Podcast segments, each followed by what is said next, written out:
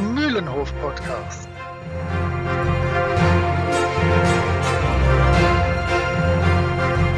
Ein Podcast von Jasper, Moritz und Chris.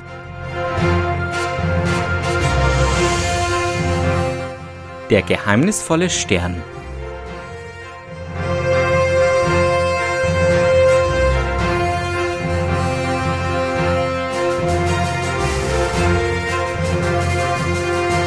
In der heutigen Folge Weltuntergangsszenario, Rennen um die Welt und psychedelische Science Fiction. Dazu Jules Verne und Bass Schwarze Auge.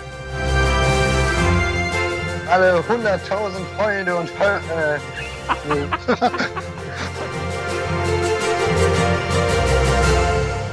Ja, einen wunderschönen guten Abend, liebe Zuhörerinnen und Zuhörer beim Mühlenhof Podcast.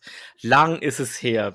Und ich sage euch, es liegt nicht an dem, der geschnitten hat, sondern es liegt an uns allen, die wir, die wir echt lange gebraucht haben, um einen Termin zu finden, beziehungsweise mindestens fünfmal verschoben haben. Aber jetzt an diesem 9. November schaffen wir es endlich, unsere neueste Tim und Struppi-Folge zu besprechen, nämlich der geheimnisvolle Stern. Ich begrüße den Moritz, den Holger, den Jasper. Ahoi. Moin, moin. Hallihallo. Ja, äh, vielleicht dauert es jetzt auch lange mit dem Schneiden, das wissen wir ja jetzt noch nicht, aber ich bin echt froh, dass wir nach diesem langen Sommer ohne Termin es endlich mal wieder geschafft haben und freue mich sehr darauf, mit euch den geheimnisvollen Stern zu besprechen. Das ist gut, dass du das sagst, denn das ist so lange her, dass ich den vorbereitet habe, dass ich gar nicht mehr weiß, wie die Folge heißt und was hier überhaupt los ist. Also äh, danke. Das heißt, ja, ja. das heißt, Jasper und ich haben große Chancen beim Quiz. Ihr werdet da aufholen heute, ja. Ich bin sehr gespannt. Ich Ihr habt auch. alle keine Chance. Alle keine Chance. So, so, so sehe ich das auch. nein, nein, also diesmal wird es ziemlich einfach, weil, ähm, ja. Mir geht's ähnlich wie dem, mir geht's ganz ähnlich wie euch allen. Ähm, der, der Quiz ist wahrscheinlich der schlechteste, den ich je aufgestellt habe, weil ich finde ihn viel zu leicht. Aber wir werden sehen. Vielleicht irre ich mich auch total. Du hast zu wenig Zählfragen eingebaut, oder? Richtig, nämlich keine einzige. Ja. Oh, aber, aber hoffentlich geht es um die ganzen Namen von, von wie heißt er noch, jo Johann Baptist, äh, irgendwas, Fossil. Das, Wer weiß, wer Das weiß. fängt, Ja, fängt gut an bei dir. Ja, ja. Jenseits vom Mühlenhof. Ich habe mir tatsächlich äh, heute etwas mitgebracht, was ihr alle kennt und worüber wir vielleicht uns auch schon die eine oder andere Gelegenheit mal unterhalten haben, nämlich Dune. Und ich habe es äh, in verschiedener Art und Weise konsumiert in letzter Zeit, also unter anderem natürlich auch den Kinofilm von Denis Villeneuve und auch äh, die Graphic Novel zum äh, Roman. Ähm, hab jetzt aber heute ein Buch ganz neu bekommen, das auch heute erschienen ist. Habe ich noch nicht gelesen, aber ich wollte es trotzdem eben einmal äh, vorstellen. Ähm, und zwar das ein neues Prequel zu Dune von Frank Herberts Sohn und Kevin J. Anderson, also Brian Herbert und Kevin J. Anderson. Ich habe tatsächlich von Kevin J. Anderson schon mal einen äh, Fantasy-Roman gelesen, den ich echt scheiße fand, ähm, muss ich ehrlich sagen. Ähm, aber ich bin trotzdem gespannt, ähm, ob das überhaupt irgendwie ansatzweise funktioniert, ohne äh, aus Frank Herberts Feder zu stammen. So tendenziell ist ja so, dass ins, äh, die nicht von Frank Herbert stammenden Romane rund um Dune nicht so populär sind wie die Originale, was ja auch äh, logisch ist. Nichtsdestotrotz bin ich sehr gespannt. Es geht übrigens um der Herzog von Kaladan. Und äh, der Herzog von Kaladan erzählt die Geschichte von Leto Atreides, also oder Atreides, wie auch immer man den Namen ausspricht, auf äh, Deutsch. Mm, Und handelt damit vom Vater von Paul Atreides, dem Hauptcharakter, dem Protagonisten von Dune. Ich gestehe immer gerne, wenn ich banausig bin in, äh, in Nerdgebieten und ich kann seit ungefähr den frühen 80er Jahren Dune geschmeidig wegignorieren. Ich mag total gerne Sting in Unterhose, der macht da echt Ja, gell? Figur. Das war lustig. Aber, ähm, aber an, abgesehen davon geht mir Dune komplett überall vorbei und ich bin auch bei den neuen Sachen, wo alle bei dem Brettspiel und bei dem Film und so unfassbar gehypt sind, bin ich total entspannt. sitze fröhlich in meinem Keller, gucke andere Sachen und brauche das nicht. Aber ähm, vielleicht springe ich ja noch auf irgendwann. Ich habe ja noch Zeit. Es sei dir gegönnt, Ja, sagen wir so. Der neue Dune-Film ist es aber wirklich gut. Den kann Ja, man sich ja natürlich, mal natürlich. Der Ja, soll super sein. Das Brettspiel soll super sein, aber irgendwie ist mir das völlig Wumpe. Unter anderem durch äh, Twitter bin ich wieder dazu gekommen und habe meine alte Liebe für äh, die frühen Horrormeister Edgar Allan Poe und H.P. Lovecraft wieder entdeckt und habe da zwei beziehungsweise drei Empfehlungen abzugeben. Ich meine, man muss, wenn man die äh, Sachen von äh, Poe und Lovecraft kennt, äh, da nicht großartig eigentlich drüber reden. Aber ich, ich will drei Bücher vorstellen äh, von Lovecraft, die mir sehr gefallen haben, die nicht so alt sind. Und zwar, das ist einmal, also alt sind sie schon, aber die Editionen, die ich vorstelle, sind nicht so alt. Ähm, der Klassiker At the Mountains of Madness erschien bei Penguin äh, English Library für wenig Geld 2018 in einer sehr schlichten, aber ansprechenden Ausgabe. Kleines Taschenbuch, so groß, dass man es wirklich in jeder Westentasche mit sich rumschleppen kann. Äh, sehr handlich, wunderbar. Da habe ich schon die Mao-Bibel leider drin. ähm, weniger handlich, aber dafür umso interessanter. Ähm, ich habe da auch von 2018 die zweite Auflage, ist H.P. Lovecraft das Werk. Das ist eine große kommentierte Ausgabe und die ist der Hammer. Zum Lesen, also wenn ich wirklich nur an den Geschichten interessiert bin, total ungeeignet. Dafür ist es einfach zu groß. Das Ding hat, ähm, ich weiß, ich komme jetzt wieder aus der Ecke, das kennt heute keiner mehr. Das hat Telefonbuchgröße und ist 1000, sch- etwa 1000 Seiten stark. Ja, also das ist schon was Schweres in der Hand. Das, äh, ne? Aber diese Kommentare und äh, diese zusätzlichen Informationen, die da geliefert werden, sind hervorragend. Vor kurzem ist ähm, der zweite Teil rausgekommen, den habe ich noch nicht, weil die Teile sind leider auch nicht besonders günstig, aber ich finde, sie lohnen sich. Pro Stück kosten die 78 Euro. Und äh, jeden, der Interesse hat an, an frühen Horrorgeschichten äh, oder einfach mal in, in Cthulhu reinschnuppern möchte, kann ich das nur alles wärmsten empfehlen. Ich habe ein mathematisches Problem. Ich habe bisher nur zwei und das eine, was du noch nicht hast, ist das das dritte?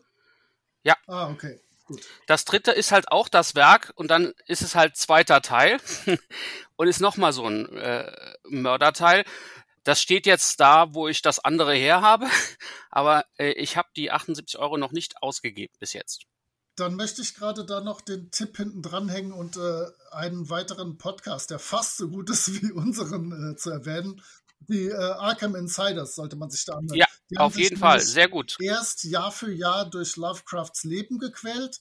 Dann haben sie wie wir eine krampfhaft anstrengende Folge zu seinen politischen Ansichten gemacht, die auch etwas problematisch Ja. sind. Und danach haben sie sich dann einzeln durch seine Werke durchgearbeitet. Das ist äh, spektakulär, ganz toll recherchiert immer.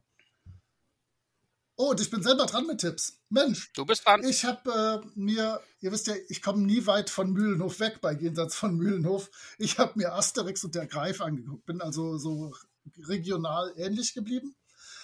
Der ist gerade zum Zeitpunkt der Aufnahme noch relativ frisch rausgekommen und hat mir überraschend gut gefallen. Aber es ist ja sowieso so, dass das Doppelteam Text äh, Jean-Yves Ferry und äh, Zeichnung Didier Conrad machen ja ihre Sache schon relativ stabil. Da Ja, gab es, absolut. da gab es Sehr gut. fürchterlichere Asterixe in der Zwischenzeit. Hm. Hier Ja, dieser stimmt. Fall, äh, ich sage immer Fall, wir sind ja gar nicht bei den drei Fragezeichen oder so. Äh, hier dieser, dieser Band, ähm, da will Cäsar unbedingt einen Greifen haben. Okay, er kriegt es ein bisschen aufgeschwätzt, rüstet eine Expedition gen Osten aus und ähm, es ist schön, was da alles passiert, denn Asterix und Obelix werden äh, von Terrine, wir alle wissen, wer eigentlich eine Frau vom Namen her bei Asterix, äh, aber wird von Terrine, einem äh, Schamanen, zu Hilfe gerufen und äh, versuchen die Römer davon abzuhalten, den Greifen zu finden, denn, er, denn der ist das Heiligtum der Sarmaten. Ähm, total anstrengend und das hat mich brutalst genervt, dass wenn die Sarmaten reden, um zu zeigen, wie unglaublich fremdländisch das ist, ist das eh umgedreht in der Sprache. Das ist unglaublich anstrengend für einen wie mich. Sowas irritiert den Moritz das macht schon mich total. fertig. Da bin ich schon. Aber man gewöhnt sich dran. Nee, Ich fand's eigentlich ganz schön. Zur- das ist kein Problem Bis zur gewesen. letzten Seite habe ich da Pipi in den Augen gehabt. Ähm, Ja, alter weißer Mann. ähm, auf, so. auf jeden Fall ähm, sind auch sämtliche Namensgags, also in jedem Panel sind zwei bis drei schlechte Namensgags, die ich hoffe im französischen Original viel besser sind. Äh, zum Beispiel die berühmte Kalaschnikowa oder die Matrioschkowa oder Supernova. Das hat alles so ein bisschen das Niveau von Karl Moik, der in der Sendung Polnisch reden wollte und an, einfach nur immer Karlski Moikski gesagt hat, die komplette Sendung über. Ähm, Etwas anstrengend. Aber was mir gut gefallen hat natürlich, ist, dass unsere Freunde, die Quernichtdenker, ihr Fett wegkriegen bei dem Ja. Band. Da Oh ja, weiß, oh ich, ja. da weiß Ja. ich nicht, ob das im Original so ist, weil die Franzosen sind da äh, glücklicherweise nicht gesegnet mit dieser Bewegung. Aber wie, zum Beispiel, das fängt an mit den Römern, die da dann einherziehen und einer schwingt immer Reden und meint, ich fand es schon immer verdächtig, dass die Sonne jeden Morgen im Osten aufgeht. Und dann sagt ein anderer, das ist wahr, Fakenius. Und irgendwann so, nach ungefähr 30 Panels, habe ich gemerkt, dass man Fakenius ja gar nicht Fakenius aussprechen muss, sondern dass das glatt ein bisschen in Richtung Fake News geht, wenn man das. Absolut. Aber ich bin da wie immer ein bisschen langsamer. Ähm, ansonsten möchte ich Edith hat nicht viel erzählen, was da passiert, denn das äh, lohnt sich, sich den selber anzugucken. Also es war mal wieder ein etwas stärkerer Asterix. Ich fürchte im Original noch stärker als in der deutschen Übersetzung, die ein bisschen albern rüberkommt. Aber sehr schön. Ich fand die Namensgags teilweise schon ganz cool. Und interessant ist in diesem Band, äh, sagt, oder in diesem Band erklärt das erste und einzige Mal Obelix dem Asterix, dass er als Kind ins, also er Obelix, in den Zaubertrank gefallen ist. Und Asterix nur genervt, ich weiß. das fand ich sehr hübsch, so eine nette kleine Pointe. Na gut, dann mache ich den Abschluss. Äh, ich gehe wie immer weit weg von Mühlenhof. Ähm, und zwar wieder nach Wien, beziehungsweise zur Autorin Ursula Posnanski. Die hat jetzt im äh, Anfang Mitte Oktober wieder ein neues Buch herausgegeben, das ich mir natürlich geholt habe. Es heißt Shelter. Und wie es so passend ist vom Asterix, ähm, da geht es auch um Verschwörungstheorien. Und zwar kommen ein paar Jugendliche oder ja, junge erwachsene Studentinnen und Studenten auf die Idee, zu versuchen, selbst eine Verschwörungstheorie aufzustellen, die total abgedroschen ist, um zu gucken, was passiert. Und äh, interessanterweise entwickelt das irgendwann eine ziemlich heftige Eigendynamik. Ich bin noch nicht durch, ich bin irgendwo auf Seite 120 oder so. Ich finde es sehr interessant, weil das Szenario ist nicht unrealistisch, was, äh, was, da, was da beschrieben wird. Selbstverständlich, die Verschwörungstheorie ist sehr abgedroschen. Ich sage nur mal so viel, es geht um Aliens. Ähm, aber die, die, die Gedankengänge und wozu es führen könnten, die sind schon, ja, das passt ganz super in die, in die aktuelle Zeit. Äh, wo ich ganz sicher bin, dass sich Ursula Poznanski durchaus hat inspirieren lassen. Ähm, bin gespannt, wie das Ding ausgeht. Das Buch kostet 26 Euro, ist bei Löwe erschienen und ist empfehlenswert wie immer. Tims Recherche. Nachdem wir im letzten Band die Krabbe mit den goldenen Scheren Kapitän Haddock kennengelernt haben und uns auch äh, sehr gezwungenermaßen weit weg vom Krieg gehalten haben, ähm, hat Hergé direkt nach dem Erscheinen der Krabbe mit den goldenen Sternen sofort mit dem geheimnisvollen Stern angefangen. Ähm, und dieses Mal ist der Krieg nicht einfach so an Hergé vorbeigegangen, sondern ist durchaus im Band präsent. Dazu aber gleich mehr. Das erste Mal wurde hier tatsächlich der ganze Band als kompletter täglicher Streifen im Le Soir veröffentlicht. Ähm, also hier kamen wirklich tägliche Streifen in die Zeitung und nicht nur wöchentlich. Das erste Mal wurde dann auch der Band äh, von Anfang an in Farbe herausgegeben und im neuen Format von den 62 Seiten, das bis heute geblieben ist. Und ähm, dass da ein bisschen Kriegsthematik mit drin ist, merkt man einfach im ganzen ersten Teil. Ähm, dunkle Vorahnungen, äh, ja, es könnte was Schlimmes passieren. Ähm, prägen diesen Band des, oder diesen Anfang. Ähm, dann haben wir den Höhepunkt, wo es ums Ende der Welt geht und auch das kann man durchaus als Symbolik auf den Höhepunkt des Zweiten Weltkrieges, damals war es 1941, äh, kann man durchaus äh, in, in die Richtung deuten. Man stellt auch fest, es ist deutlich weniger Humor im Band. Ja, also man, man hat im ganzen Band immer so das Gefühl von irgendeinem bösen Schatten, der da mitreißt. Ähm, das ist eine Sache, die auffällt. Ähm, auf der anderen Seite, die Schulzes kommen hier nur in einem einzigen Panel vor, nämlich bei der Abfahrt des Schiffes. Witzigerweise, wenn man sich das Panel anguckt, äh, sieht man da zwei weitere Bekannte, die äh, aus einer anderen Reihe kommen. Moritz weiß das bestimmt. Äh, nein, ich habe äh, diesmal nichts zu der Vorbereitung gelesen ne, und dir das Film. Äh, ich wüsste ah, du, du hast, du hast, ich wüsste so du hast es, nicht, hast, Okay, du hast es auch nicht gesehen. Okay, das ist. Ich meine Stups und Steppke, genau. Äh, die, sind da, die sind auf dem einen Bild zu sehen in ihrer typischen Art und Weise. Mhm. Ähm, wie gesagt, ein bisschen weniger Humor als sonst. In der Regel ist hier so ein bisschen Struppi der Komiker, vor allem in der Zeit auf dem Schiff. Ähm, und man merkt auch, Hergé flüchtet sich ein bisschen in die Surrealität. Das merkt man am Anfang. Äh, wir kommen dann bestimmt in, in, in der Besprechung darauf. Die Träume mit dem Philippolus und auch später, wenn äh, wir auf dem Meteoriten landen, hat es immer so das Gefühl von, von einer gewissen Surrealität. Ähm, und das, das merkt man natürlich auch sehr gut. Dann gab es natürlich auch bei dem Band wieder Kritiker vor, äh, Kritiker, die ihm vorwerfen, anti-amerikanisch und antisemit antisemitisch zu sein. Einerseits, weil im Band ein Sternenbanner gehisst wird ähm, und zum anderen äh, ist der ähm, der Bösewicht heißt Blumenstein im Original und ist ganz klar ein jüdischer ähm, äh, Bankier diese Kritik, die nimmt er durchaus ernst. Das hat er nämlich dann auch gleich angepasst. Also einerseits ähm, ist es dann nicht mehr eine amerikanische Flagge, sondern ähm, die Flagge von Sao Rico, einem nicht existenten Staat. Da wird natürlich auch die Flagge geändert. Und der Bösewicht heißt dann neuerdings Bohlwinkel und ist eben ein äh, Bankier aus Sao Rico. Äh, äh, lässt die Kritiker nicht ganz verstummen, weil auch Bohlwinkel ein relativ äh, weit verbreiteter jüdischer Name ist. Und auch das Profil ja. Äh, Durchaus. schon so etwas von Drittem Reich äh, Juden äh, Nase hat. Was aber in der Serie noch viel krasser ist. Da ist eine Szene, wo der Bullwinkel wütend rumschreit und dachte ich, huiuiuiui, ist der Stürmer wieder erwacht. Ähm, aber ansonsten hat er das ja. Tatsächlich hat er reagiert und äh, geschaut, dass er die Kritik annimmt und ein bisschen glättet. Ist schon okay. Im Gegensatz äh, gab es aber auch Kritik, mit der war Hergé, da hat er sich echt gekränkt gefühlt.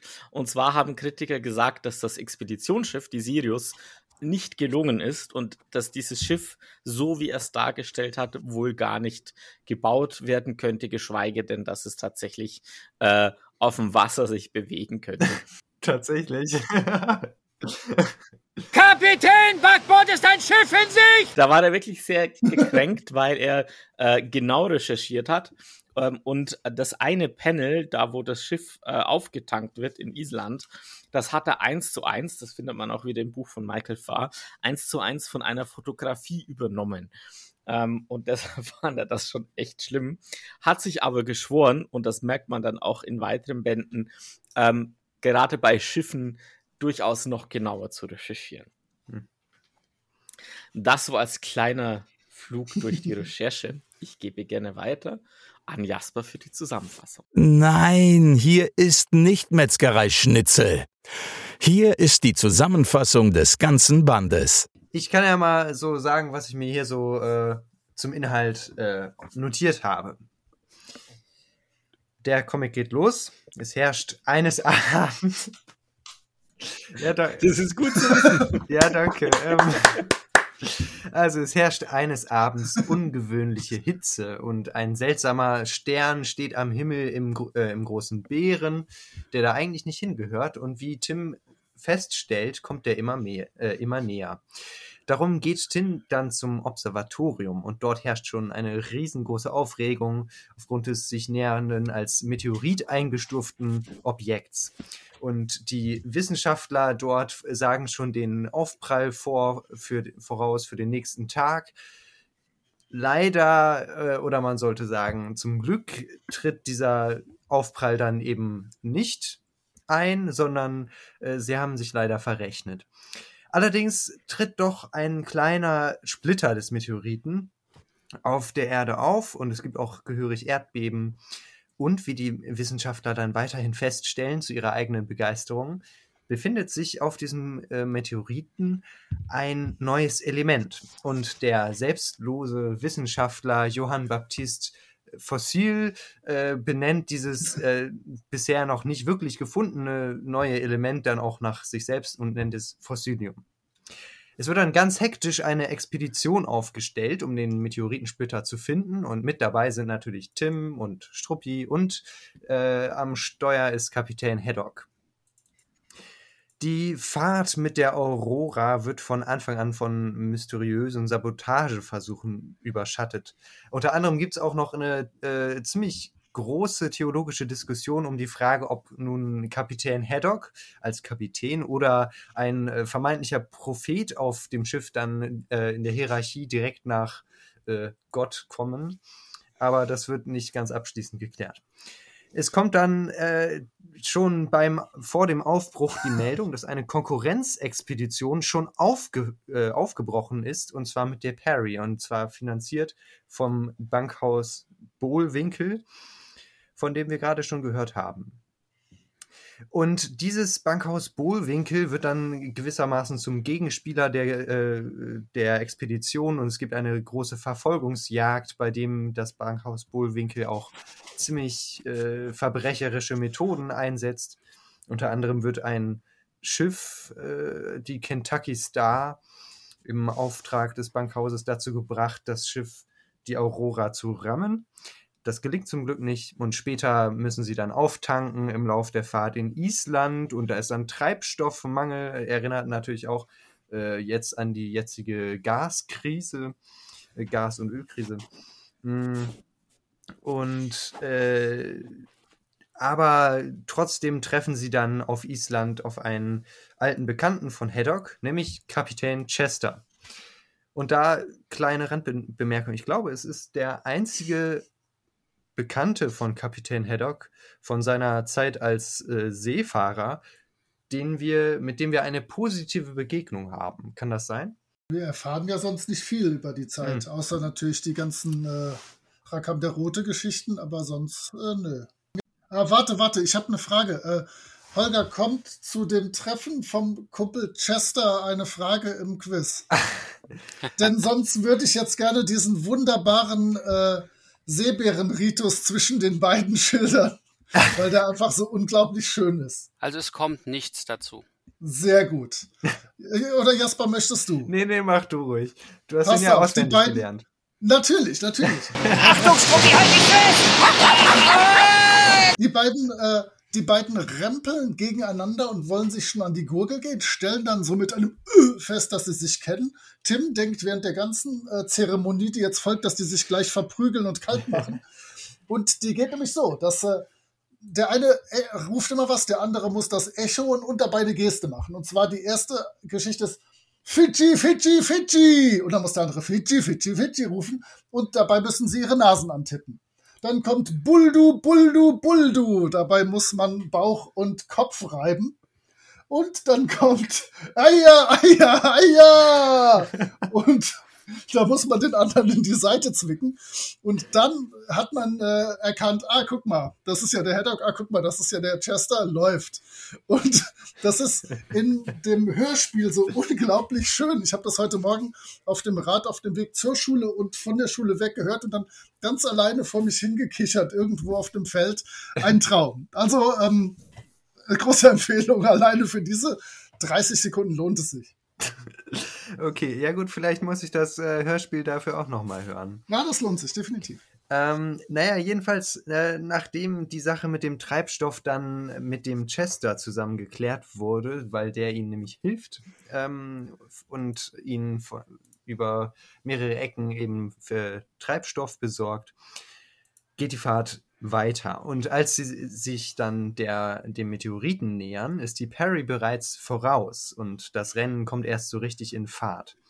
es gibt dann einen gefälschten SOS-Ruf, der sie dann zum Umdrehen zwingt, weil sie sind ja sehr, äh, sind ja gewissenhaft und wollen eben dem einem äh, Schiff in Not helfen, obwohl sie dann das Rennen aufgeben müssen. Dann stellen sie fest, der SOS-Ruf war nur gefälscht.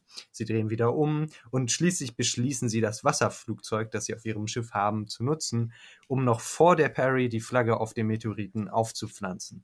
Und das gelingt dann schließlich auch knapp. Im weiteren Verlauf wartet Tim dann auf dem Meteoriten und da wird es dann ziemlich abgefahren. Ähm, denn also die Aurora, die braucht noch drei Tage, weil sie nämlich einen Motorschaden hat und in der Zeit verbringt Tim da ein paar sehr seltsame äh, Stunden, weil nämlich anscheinend die, der Meteorit oder das äh, bisher unbekannte Element auf dem Meteoriten seltsame Eigenschaften hat. Und als er dann zum Beispiel einen Apfel wegschmeißt, wächst da ein gigantischer Apfelbaum und dann sind, wachsen riesige Pilze in Sekundenschnelle und explodieren dann. Und äh, dann kommt der Teil, der dann für selbst attestierte Arachnophoben wie mich, also nicht so angenehm ist und war, nämlich dass da äh, dann eine gigantische Spinne rumläuft. Ähm, das habe ich als Kind immer nicht so gerne gelesen, aber gut. Und schließlich passiert aber Folgendes, dass nämlich der ganze Meteorit äh, unter Wasser ähm, versinkt und Tim nur im letzten Moment dann von dem Meteoriten gerettet werden kann und dabei aber auch noch ein Stück Fossilium in der Fahne, die sie oben drauf gepflanzt hatten, eingerollt retten kann und aufs Schiff bringt. Den Umständen entsprechend ist eben alles am Ende gut gegangen. Ja, und äh, es endet dann damit, dass äh, Kapitän Haddock, der schon die ganze Fahrt immer mit seinem, äh, seiner nur halbgeheimen Alkoholsucht ähm, zu kämpfen hatte, dann äh, sich nach Festland sehnt, denn naja, der Whisky ist alle. Dazu passt ganz gut, äh, dass immer wieder darauf hingewiesen wird in dem Band, äh, dass Haddock ja Mitglied im Bund seefahrender Antialkoholiker Mitglied ist. Ja, sogar der Ehren, Ehrenvorsitzende. Stimmt, Ehrenvorsitzende, richtig. Eine spektakuläre Szene, als die dann aufbrechen und der als, als Ehrenvorsitzender des Bundes der seefahrenden Alko Anti-Alkoholiker eine Rede schwingt und im Hintergrund so irgendwie äh, fünf Kisten Whisky angeliefert werden und dann, ja, wo sollen wir hier Whisky hinbringen? Sehr, sehr, sehr schön. Absolut. Das ist ein absolutes Highlight, ja. Ähm, sollen wir noch auf ein paar Kleinigkeiten eingehen? Gerne. Oder, äh, weil ich finde, ich finde im Prinzip die Zusammenfassung, ich lobe den Jasper ja nur sehr ungern, aber das war, hat genau die, genau die richtige Größe gehabt. Ach, vielen ähm, Dank. Ich mache es nächstes Mal auch wieder kürzer.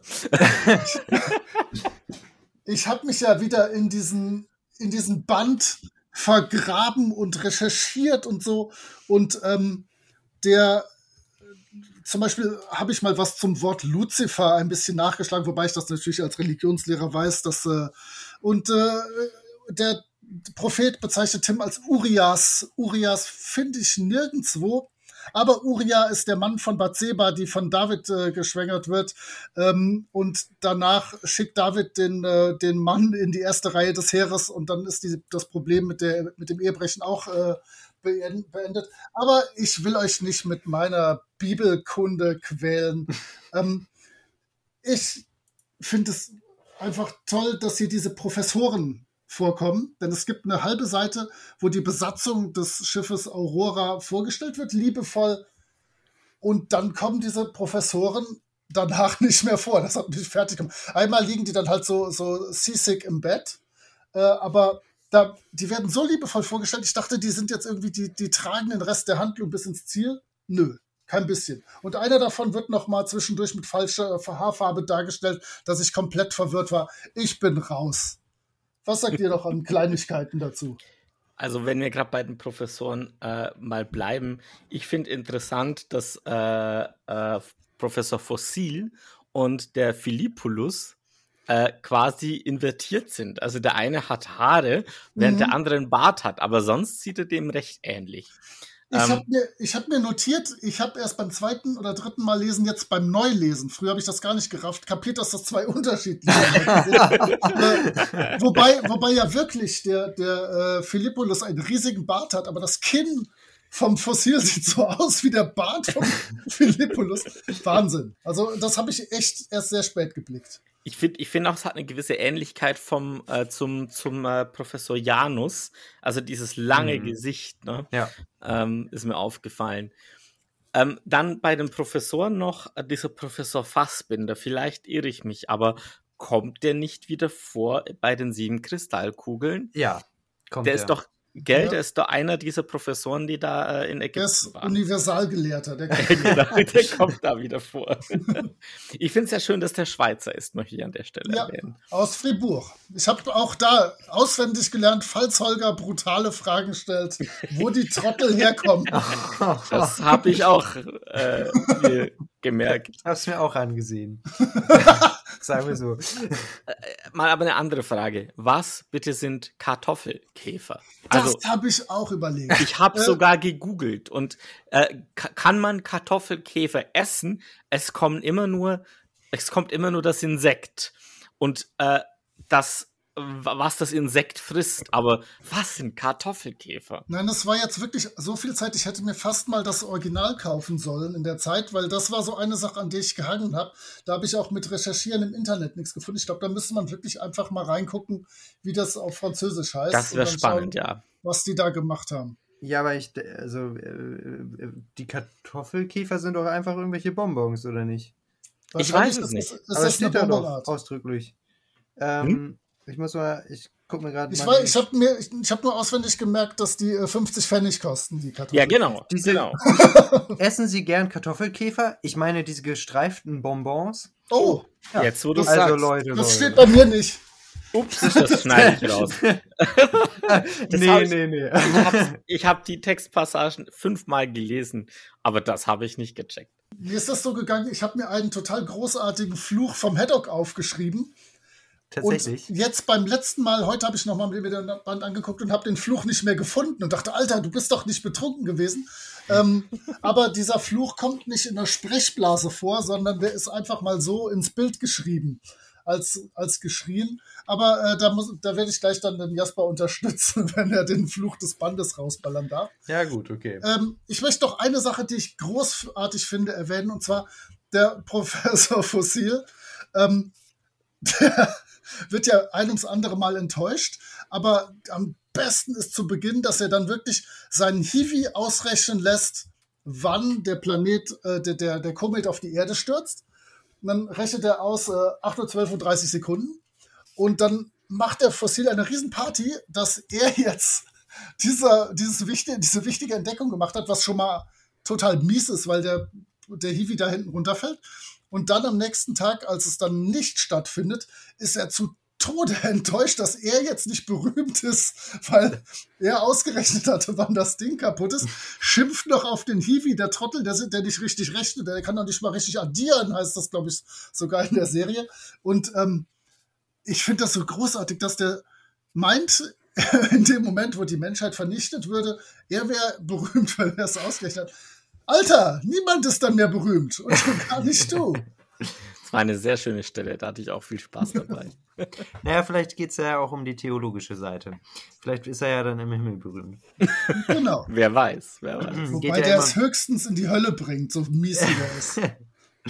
Na, aber er spendiert doch immerhin Kartoffelkäfer. Also gut, die muss zwar sein 50 Hiwi bringen, aber 50 Pfennig. Aber der schickt der nicht sogar seinen Hiwi, die Ja, ja, anstatt die ja, wenigstens ja. selber zu kaufen. Struppis Wow-Moment. Was mir aufgefallen ist, vielleicht auch, weil ich das persönlich ganz gerne habe, sind die Seiten, auf denen das Flugzeug vorkommt. Die waren immer sehr schön gezeichnet. Und äh, ich will jetzt einfach mal herausnehmen, die, ähm, die Reise ganz am Anfang auf der Seite 38. Da sind dann vier wunderbar gezeichnete Stellen hintereinander weg, wo dann äh, das ja, das Flugzeug einfach nur landet. Aber ich finde es ganz toll. Also ich habe da wirklich gedacht, wow, toll. Ähm, und ich habe schon im Vorgespräch angekündigt, dass ich das nicht verstanden habe, erst als ich äh, das Hörbuch, das Hörspiel gehört habe, wo man dann mit der Nase draufgestoßen wird. Ich weiß, ihr drei werdet gleich die Augen rollen, sämtliche HörerInnen werden die Augen rollen. Ich bin einfach manchmal blöd. Und zwar, es ist eine Dynamitstange auf dem Schiff. Die Lunte brennt, Struppi sieht sie und auf der nächsten Seite ist dann die Lunte in einem, in einem Wasser, in einer Wasserlache. Captain Haddock sagt, Dynamit, zum Glück hat jemand die Lunte gelöscht. Und Tim sagt, jemand, Struppi war's. Er hat das einzig Richtige getan. Und ich habe das niemals kapiert, bis im Hörspiel gesagt wird, Struppi hat die Lunte ausgepinkelt. Und ich so, wow, das ist, das ist ja mindblowing. Ich habe das ohne Witz nicht gerafft. Das ist mein Wow-Moment. Sehr cool, sehr cool. Äh, Mein Wow-Moment ist auf Seite 26 und zwar äh, quasi die ganze erste Hälfte der Seite. Ähm, man sieht in den ersten vier Panels, äh, wie das Schiff schlingert und auf und ab fährt. Und dann sieht man in der Bildserie von fünf Bildern, wie die äh, Hautfarbe der Professoren von einem gesunden äh, Hautfarben über ein Graublau in ein sehr, sehr ungesundes Grün wechselt und dann alle Professoren, ähm, äh, ja, ohne noch viel zu essen, äh, sich in ihre Zimmer verabschieden oder vielleicht über die Reling kotzen, wie auch immer. Und Tim und Haddock fröhlich weiter am Tisch sitzen, vor sich hin essen. Und Haddock sagt, in ein paar Tagen haben sie sich dran gewöhnt. Ähm, ich finde diese Szene hervorragend. Die gefällt mir sehr, sehr gut. Ja, insgesamt kommt ja der Humor auch, finde ich, gar nicht so zu kurz. Es, es sind eher so spezielle Szenen, die einfach sehr, sehr äh, gut so auf den Punkt gebracht sind. Ich mag halt äh, meinen Wow-Moment sehr gerne. Das ist auf Seite 30 bei mir. Und das ist die Stelle, hat auch nichts mit äh, Struppi zu tun, aber wo der Kapitän bei der, wie heißt sie, Golden Oil ist und in Island gerne Öl kaufen möchte, Treibstoff kaufen möchte. Und dann ähm, will ihm aber der Herr da nichts verkaufen und dann, und dann kommt äh, Kapitän Haddock da raus, wutentbrannt und, und ruft ihm noch so in den Laden rein, aber dafür gibt's noch auf die Mütze, äh, glauben Sie mir. Und dann knallt er die Tür zu und da fällt ihm dann, naja, das äh, Namensschild der Firma dann mit voll Karacho auf die Mütze. Und ähm, das ist so eine, so eine Komik, die äh, gefällt mir einfach richtig. Die trifft genau meinen Humor. Steht, Aber steht, das- da, steht, da bei, steht da bei dir wirklich, da gibt es auf die Mütze? Aber dafür gibt's noch was auf die Mütze, glauben Sie mir. Ich habe ich hab nämlich dann scheinbar wirklich ein älteres Exemplar bei mir. Das ist, ich ich finde das noch viel lustiger. Du wirst total verkacken beim Quiz, sage ich dir. Bei mir, bei mir sagte, aber das gibt noch Nackenschläge. Und dann, und dann fliegt, Definitiv eine ältere Version. Das- Nein, Nackenschläge ist doch moderner. ja, genau. Wenn, wenn da jetzt Nackensteak stehen würde, würde ich tatsächlich zweifeln. Und denken, da ist jemand in der Zeit zurückgereist von, Ja, von ja. meinen Kids aus Klasse 9. Aber Jasper, wenn, wenn du so überlegst, diesen Gag, dass irgendwas runterfällt, Ah, Ähm, den gibt's den- öfter. den ja. gibt's Äh, öfter. Das ist klassisch. ja, die Sache mit der Brille. Ähm, Aber hier, aber hier ist er ja wirklich noch mit, mit Ankündigung. Das, das ist echt super. Die Schulzes präsentieren das beste Panel im Band. Ich würde sogar sagen, der Panel mit dem besten Band. Okay, ähm, wir, gehen jetzt im Band wieder ein bisschen zurück. Ich weiß nicht, ob es wirklich, doch, es ist mein Lieblingspanel, das ist einfach so. Auf der Seite 27 in der unteren Hälfte in der Mitte ähm, ist eine wunderbare Szene, wo Captain Haddock ganz entspannt bei diesem Wahnsinnssturm, wo Struppi fast umgekommen ist, wo Tim fast umgekommen ist, am Ruder steht und dann äh, da ganz entspannt, ah, Sie sind's. Nettes Windchen, nicht? Und ähm, wir, sonst sehen wir meistens ja Captain Haddock einfach als diesen extrem ständig betrunkenen Kerl. Und hier ist er ein, kommt bei mir zumindest rüber, ein sehr kompetenter Seemann. ja. Und dass, dass, dass Tim sich gerade so festhalten kann und äh, Struppi am Torkeln ist und er da so entspannt steht und dann noch diesen Satz raushaut. Prima. Einfach super. Und zeichnerisch auch ganz toll gemacht. Ich meine, man erkennt wieder Hergés äh, Kunst, Bewegung darzustellen. Ja, man, man kann irgendwie diesen Sturm fühlen, was da im Hintergrund passiert mit den Wellen, denn äh, die, die, äh, die, ja, die Tropfen, die da äh, schnei äh, wirklich schnell an denen vorbeiziehen und so, wunderbar. Interessant, interessant auch. Äh, ich frage mich ja, was äh, Haddocks Pfeife so alles ab kann, dass er immer noch bei dem Sturm und dem Regen noch seine Pfeife im Mund hat. ja, das ist wahrscheinlich so eine, die so, so Seifenblasen macht. Okay, ich bin natürlich auch auf Captain Haddocks Seite, aber ich fürchte, meine Seite, oh Mann, das ist ein Übergang. Also meine Seite, die ich euch sagen werde, wird nicht stimmen, denn meine Seiten sind, glaube ich, um zwei oder so verschoben. Bei mir ist es Seite 21 und das wird dann bei euch 19 vermutlich sein. Und zwar als äh, das Schiff ablegen soll und der Captain Haddock erfährt, dass das andere Schiff schon unterwegs ist. Und dann ist unten links bei mir auf Seite 21 in Ecke ein Panel, wo der äh, Präsident der Europäischen Forschungsgemeinschaft und Fossil und Tim da stehen mit der Fahne und der schreit, alle Mann an Bord, wir legen sofort ab! und den anderen fliegen die Bärte und Haare und die Fahne weg und das Lätzchen und der Schlips und alles ganz, ganz, ganz weit vorne. Man merkt wieder, was er für eine natürliche Autorität besitzt, dieser Mann. Großartig. Seite 23. 23 ja. Ah, 23. Das ist um, um zwei nach hinten verschoben. Alles klar. Okay. Gut, mein Panel des Bandes ist auf Seite 33 äh, unten rechts. Ähm, und es ist mal wieder so ein Landschaftsbild oder ein, ein Bild einer, einer, einer, eines Orts. Und zwar ist es auch in Island, äh, da am Pier, ähm, wo die Sirius quasi gerade ablegt. Und ich finde dieses Panel deshalb schön, weil, weil die Details wieder genial sind. Also man sieht im Hintergrund ähm, die, die isländische Landschaft, vermutlich ist es irgend so ein Vulkan da, äh, wo es dann nach oben geht mit bisschen Schnee. Man sieht verschiedene Häuser bis weit in den Hintergrund, da liegen Fässer am Boden rum, dann hast du den Pier mit, äh, mit, mit, mit so, so Haken, wo man äh, teilweise irgendwie Taue durchzieht von Schiffen.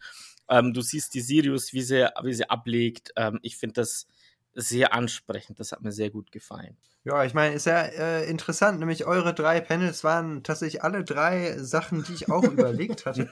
ähm, aber, aber, also ich ähm, habe auch noch was anderes. In diesem äh, Band kommen ja auch vergleichsweise wenig bis, ich glaube, gar keine ähm, größeren Panels so drin vor.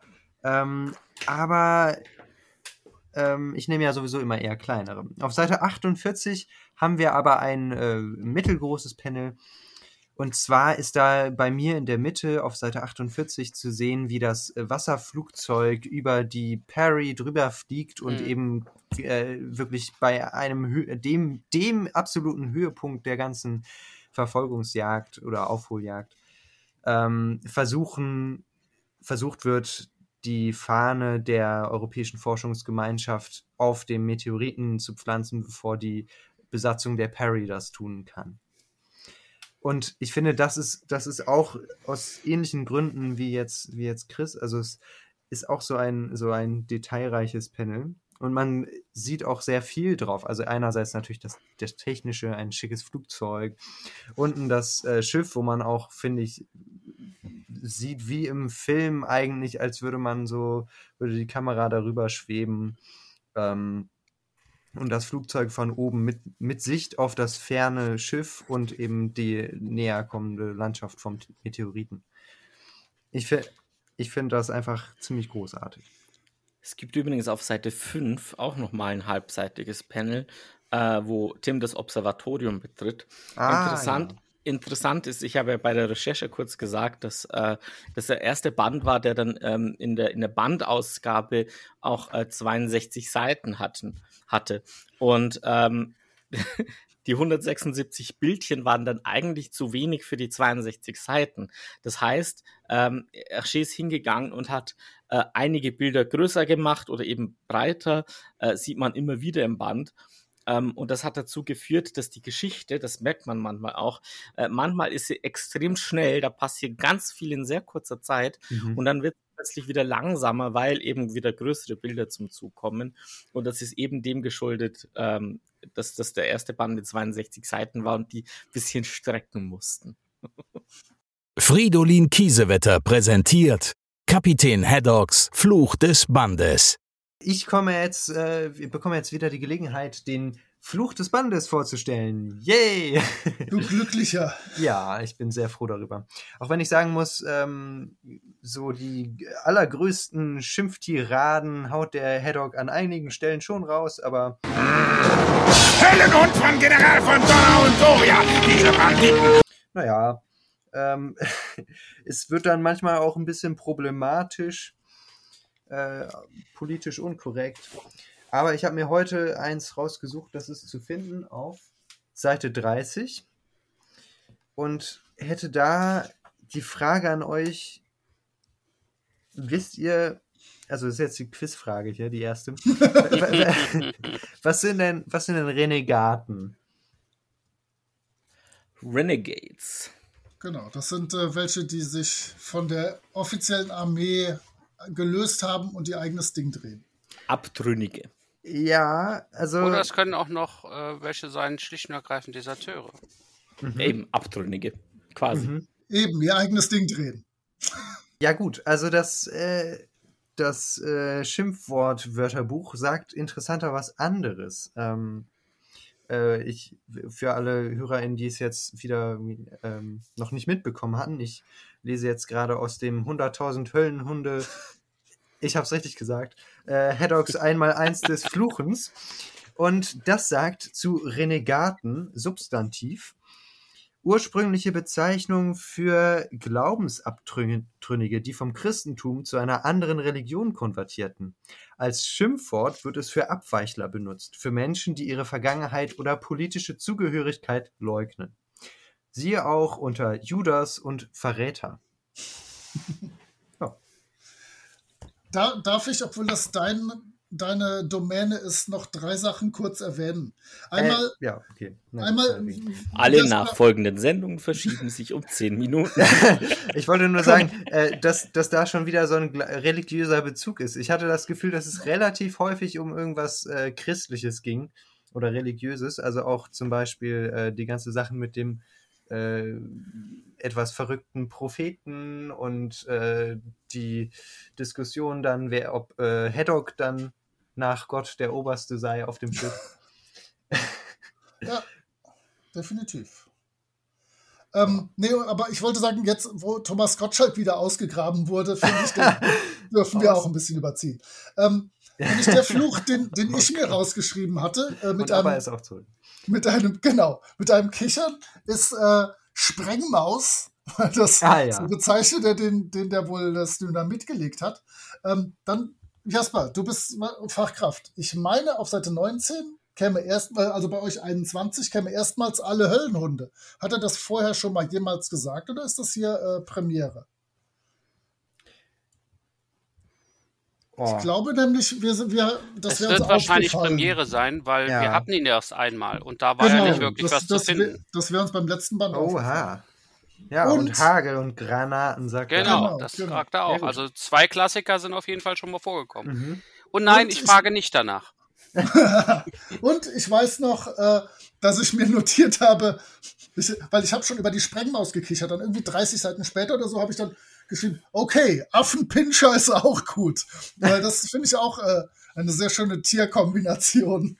Ähm, da hatte ich Spaß. Also ein sehr schöner Band mit sehr, sehr, sehr vielen Flüchen. Soll ich, soll ich denn noch die Definition zu Höllenhunde, Komma, 100.000? Äh, Ja, mach mal bitte.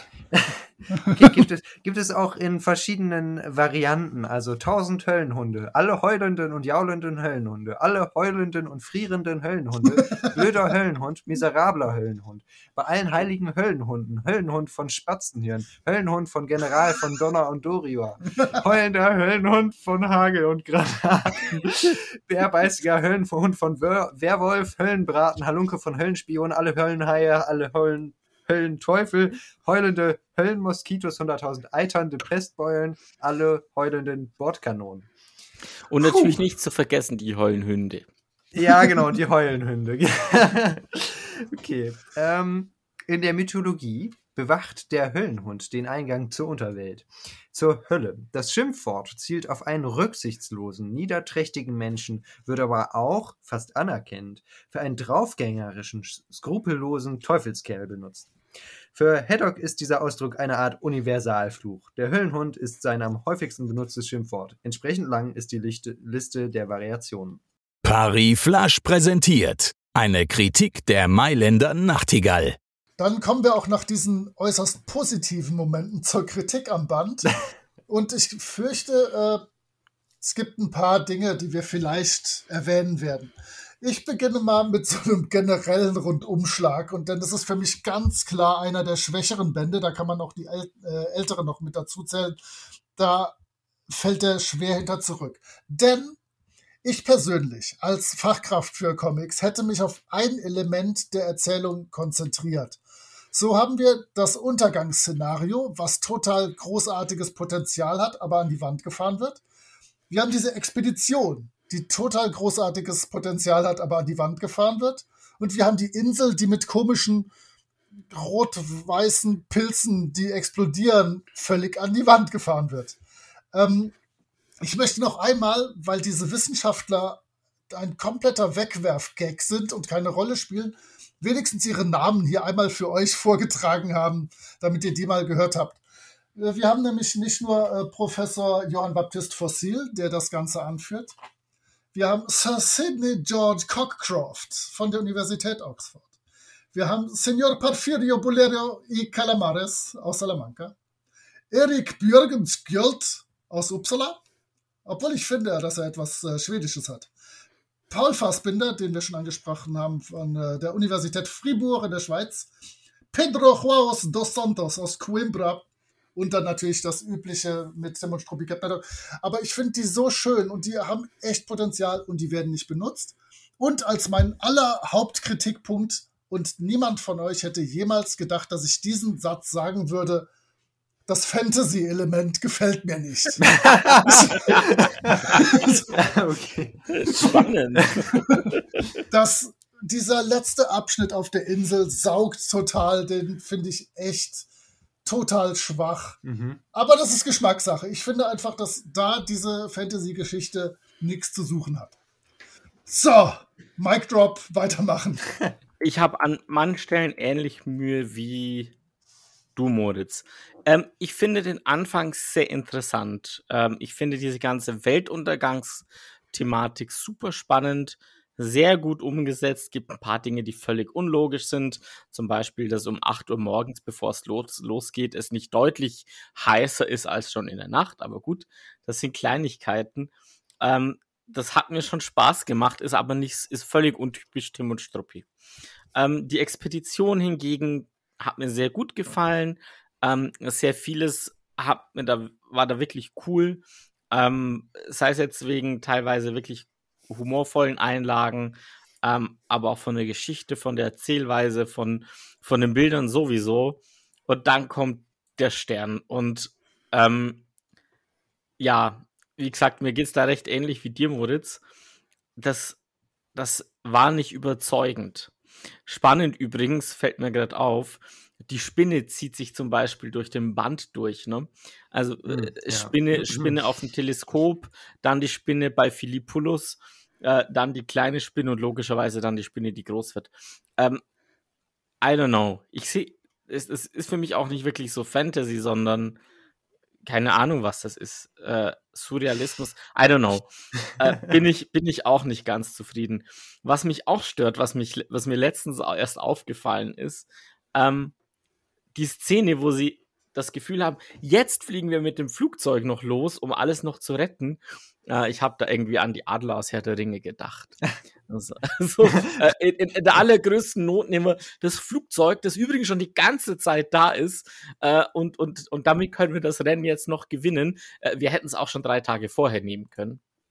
Es war einer der ersten Bände von Timo Struppe, die ich gelesen habe. Und ich fand ihn damals auch nicht schlecht. Ähm, es ist so, ich will auch nicht sagen Hassliebe. Es ist so ein, ein Hin- und Hergerissen sein, denn ich mag ihn irgendwie trotzdem. Ja, gut. Ähm, dann übernehme ich wahrscheinlich. Jawohl, okay. Äh, es ist tatsächlich so, dass ich, ja, da, da bin ich ziemlich ähnlicher Meinung. Ich bin tatsächlich, was am Anfang dieses äh, Weltuntergangsszenario angeht, muss ich aber sagen, das holt mich gar nicht ab. Also das fand ich irgendwie hm, nicht so interessant. Und später dann der Teil auf, die, auf dem Meteoriten, da habe ich auch meine Probleme mit. Vor allem natürlich, weil ich das einfach nicht so schön fand. Äh, äh, was da so, äh, dass die Spinnenthematik da so groß war. Wahrscheinlich ist es dann auch nicht mehr ganz so kindergerecht. Aber ähm, was ich dagegen richtig großartig finde eigentlich und ziemlich stabil, ist diese ganze äh, Expeditionsverfolgungsjagd. Also die dann wirklich, das ist ja ein richtig schickes Drama eigentlich, die ähm, an vielen Stellen halt mit einer richtig schnellen Handlung und, und vielen Wendungen und äh, immer wieder äh, sieht es so aus, ah, jetzt sind wir gescheitert und dann finden sie doch wieder eine Lösung, auf wie abwegig die dann auch sein darf. Ähm, oder wie offensichtlich. Und das macht das Ganze ziemlich schnell und das macht das auch, äh, finde ich, ziemlich spannend. Aber dann am Ende gibt es eben dieses, äh, diesen Höhepunkt, wo sie dann ähm, über dem Meteoriten sind und die Leute von der anderen Expedition auch schon die äh, Rudern in die in, mit den Rudern in Riemen liegen oder wie man das sagt. Ähm, und ich finde tatsächlich, dieser, dieser Punkt, den finde ich ziemlich spannend.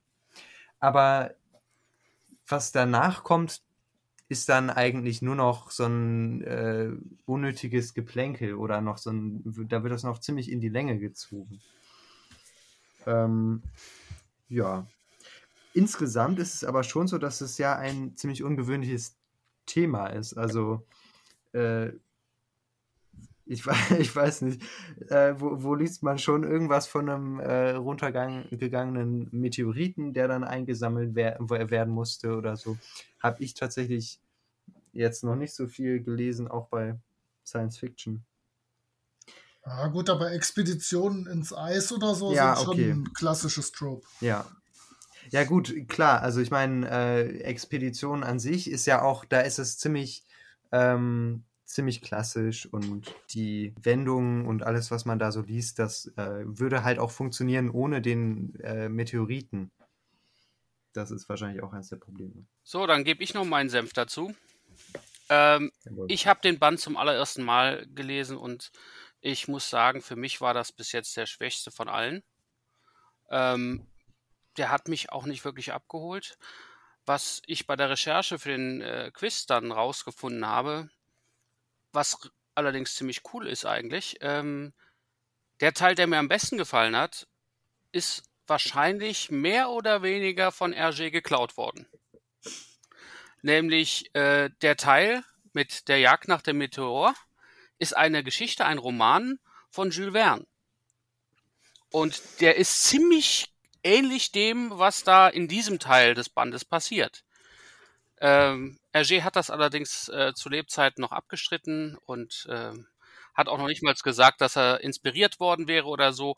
Ist mir aber eigentlich egal, weil das, also wenn man über die Jagd nach dem Meteor, wenn man sich das anschaut ähm, und was da passiert, dann kommt man da schon hin. Aber in Deutschland kam das äh, auch gar nicht raus. Das ähm, ist jetzt erst, wann wurde es übersetzt? 2005 oder so, also relativ äh, neu sozusagen, aber geschrieben hatte es Jules Verne halt schon 1901.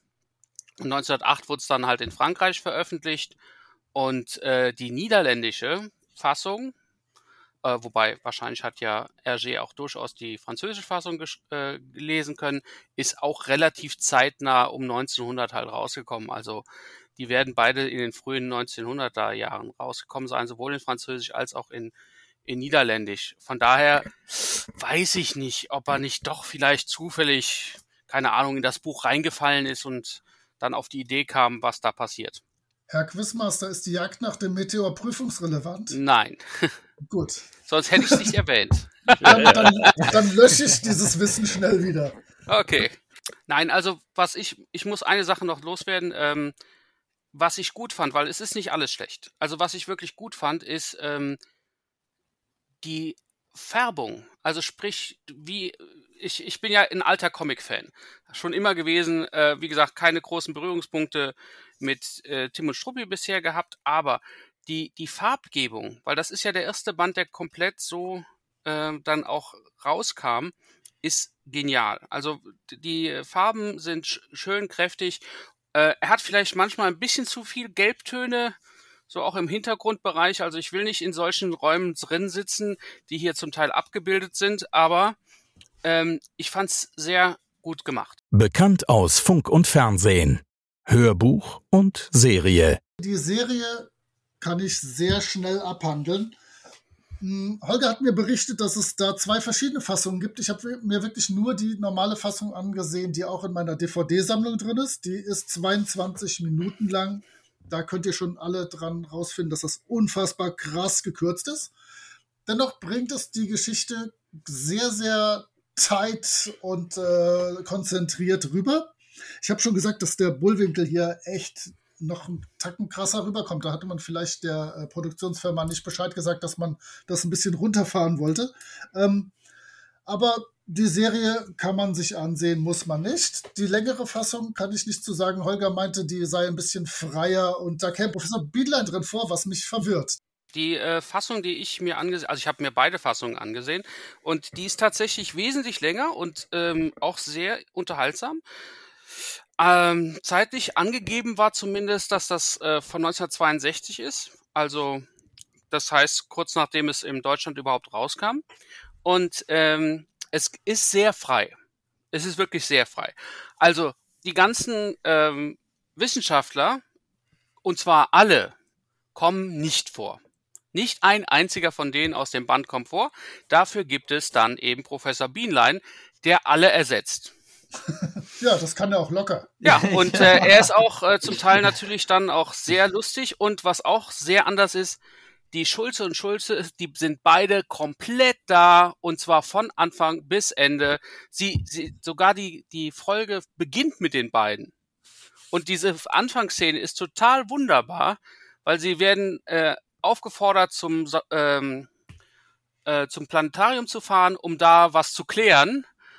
Und äh, dabei fahren sie natürlich nach Haus rein, ja. Das hört sich sehr frei Wunderbar. an. Wunderbar. Muss ich sagen. Wunderbar. Aber ist doch klassisch. Und, und dann ist es auch so, dass später ähm, der Pilot kommt zum Beispiel gar nicht vor. Tim ist natürlich der Pilot. Und nein, das, äh, das Flugzeug ist nicht auf dem Schiff sondern die sind, hatten den ähm, Sprengmeister, sage ich jetzt mal, an Bord noch und die Bombe ist tatsächlich hochgegangen und sie mussten dann irgendwie an äh, einen Hafen mit letzter Kraft überhaupt erst hinkommen. Und dort haben sie dann das Flugzeug genommen und da ist dann der Tim mit natürlich Professor Bielein und Struppi und haben das Ganze dann durchgezogen. Die, selbst die, die Bösewichter oder wie du nennen willst, die sind auch anders. Und zwar alle. Es ist alles anders. Aber trotzdem sehr, sehr unterhaltsam. Du bist sicher, dass du nicht schweißgebadet in einem Bett lagst, nachdem du diese Folge gesehen hattest? Nein, ich absolut nicht. Also äh, glaubt mir, wenn ihr das sehen könnt, also es ist wohl vor einem halben Jahr bei YouTube hochgeladen worden. Ob es noch da sein wird, kann ich euch nicht versprechen. Aber es ist sehenswert, es ist echt unterhaltsam. Äh, und es ist hm, sehr frei. Nennen wir es so. Die Folge ist noch bei YouTube drin ähm, und ich habe mich gerade mal nur kurz durch die Standbilder geklickt. Ist ja auch deutlich anders vom Zeichnungsstil. Also man merkt schon, dass das. Das ist wahrscheinlich eine verschollene Folge. okay, äh, schnell zum Hörspiel, damit äh, wir zu den wichtigen Dingen der Geschichte kommen können. Wie üblich ist es gerafft, gerade der Beginn ist gekürzt, da fehlt zum Beispiel mein Favorit Philippolus. Das Strafgericht wird über euch kommen. Ähm, der Fossil ist hier sehr stark im Hörspiel, die Rolle ist ein bisschen ausgebaut worden, der macht wirklich großen Spaß. Die Reise ist hier inhaltlich passend und diese unwichtigen Wissenschaftler sind direkt da rausgeflogen, die werden gar nicht erwähnt. Und ich muss meine Lieblingsszene erwähnen. Island, Treffen mit Captain Chester, Sie sind danach in dieser Kneipe. Chester bestellt drei Whisky. Tim sagt, ich äh, nehme ein, äh, ein Mineralwasser. Dann äh, Whisky und zwei Gläser. Und dann, oh, Archibald, mir fällt gerade ein, äh, du bist doch, du trinkst doch gar keinen Alkohol mehr. Also bitte nur noch äh, Whiskyflasche, ein Glas und zwei Sprudel. Und dann der Herr Doktor, ja, spielt erst mal kurz mit. Und dann meinte er irgendwann, könnte ich vielleicht bitte einen Tropfen Wasser, äh, einen Tropfen Whisky in mein Wasser haben? Und dann hört man einfach wirklich nur noch 20 Sekunden lang, wie es so plätschert. Und da habe ich auch wieder auf dem Fahrrad gesessen und bin gefahren und dachte, geil, wie lange man diese Nummer durchziehen kann. Jetzt drei Sekunden plätschern hätten auch gereicht. Aber ähm, es, er schüttet ein und schüttet ein und schüttet ein. Und das ist ganz, ganz, ganz großartig. Ähm, das Finale auf der Insel ist sehr exakt so dargestellt, wie es im Comic ist. Also das ist genau eins zu eins wiedergegeben. Und es gibt ein Abschlussgelächter, wie wir es sonst nur von Justus, Peter und Bob kennen in diesem Hörspiel. Also schön, schöner Gruß geht raus an äh, Clark Ashton Smith oder wie auch immer wir ihn nennen wollen. Nein, also ähm, ein drei Fragezeichen nestiges Abschlussgelächter allererster Kajüte. Ähm, und drei Fragezeichen ist ein guter Stichwort, denn ich möchte natürlich Direktor Bullwinkel vorstellen. Das ist Utz Richter, der von 1927 bis leider nur 2015 gelebt hat. Hat viel bei den drei Fragezeichen mitgesprochen. Er war im Roten Pirat Sam Davis, im Höhlenmenschen, mein Liebling, Obladi Oblada McGee, also McGee. In neuen Fällen ist er dann Rubbish George gewesen, in den ganz neuen natürlich nicht mehr. Hat viel in Lucky Luke TKKG, er ist Mossman in Master of the Universe, in der Pizzabande Point Whitmer, Airwolf und so weiter. Und natürlich seine und meine Paraderolle, er ist Trubadix in den Asterix-Hörspielen. Und einmal extra für mich Caligula Minus. Caligula Minus, mein absoluter Asterix-Favorit. Ähm, auch das war Utz Richter. Vielen Dank, dass du das alles gemacht hast, Utz. Bienleins äh, Quiz für äh, zerstreute Professoren. Gut, dann geht's los, meine Damen, meine Herren. Haha. Tim und Struppi Quiz Nummer 10. Jawohl. Erste Frage, Welches Quiz ist das? Zehn. 10. ja, sehr gut. Warte, ich schreib's schnell. Ja. Also, erste Frage. In welchem Sternbild fällt, Tims, fällt Tim etwas auf? Ah, Äh, Im Übrigen, wer das nicht von euch weiß, kriegt Minuspunkte. ah, So, äh, und wer einen Bonuspunkt möchte, Ich hab schon, ich hab den Bonuspunkt, sag's nicht. Ich hab's auch so geschrieben. Ich auch, ich auch. der sagt mir jetzt auch noch, wie der offizielle Name davon ist und nicht die eingedeutschte Fassung. Ah, das kann ich auch. Ich hab das große Latinum. Na dann. Äh, Da- äh, doch, doch. Doch, doch, doch, doch, doch, doch. Haha. Also, Moritz, du hast es leider falsch getippt, aber sonst ist es okay. na gut, keine Ahnung. Hervorragend. Chris hat's richtig. Was? Meins heißt definitiv großer Bär. Sowas kommt. Du hast Ja. bestimmt Ursus geschrieben, oder? Natürlich. Ursa. Leute, Leute. Osa Mayo heißt es, junger Die Mann. Grundschule ist bei mir schon zu lange her. Also Grundschule. Und ich hatte noch nicht mal Latein. So, ähm, ja, ich auch nicht. und ich habe das Latinum nicht, aber egal. Äh, also, es wäre gewesen auf Deutsch der große Bär. Dafür hat jeder von euch schon mal einen Punkt bekommen. Na, na, Gott sei Dank. Und dann dachte ich mir, ach komm, der offizielle Name Ursa Major äh, wäre ja auch nicht, was im Übrigen eigentlich die große Bärin heißt, Richtig. wenn man es Richtig. übersetzt. Denn Ursus heißt der große Bär. Ja, aber das ist halt falsch. Aber ich finde, für, dass, dafür, dass ich geschrieben habe, dass er acht statt sieben Sterne in diesem Sternbild sieht, gibt es auch einen Bonuspunkt. Nett gedacht, aber beim nächsten wird es dafür wesentlich einfacher. Nummer zwei. Wofür steht EFG? Aber ich kann euch sagen, dass das äh, auf Französisch äh, FERS heißt. Ah ja, das hilft ich- jetzt ich- allen Leuten, die Französisch können. Ja. Ich grüble, ich grüble gerade noch am I. Äh, als Schweizer, als Schweizer würde ich dann sagen Eid. Eidgenössisch Eid- ist gut. Schreib, Eid, schreib Eidgenössisch. Chris, kommt noch was? Nein. Sorry. So viele Punkte kriegst du dafür. Das I fehlt mir. Also, ähm, der erste, der es von euch hatte, war tatsächlich Jasper. Also Jasper, sag's uns. Na, die europäische Forschung. Oh Mann! Ja, es ist für einen Schweizer auch schwierig, das gebe ich ja zu. ja, ja, ja. Hm. Ich finde, da haben wir doch hier mal einen Vorteil. Wir, wir echten Ja, ausnahmsweise. Auf jeden Fall, diesmal hattet ihr einen Vorteil. So eine Äh, Kackscheiße.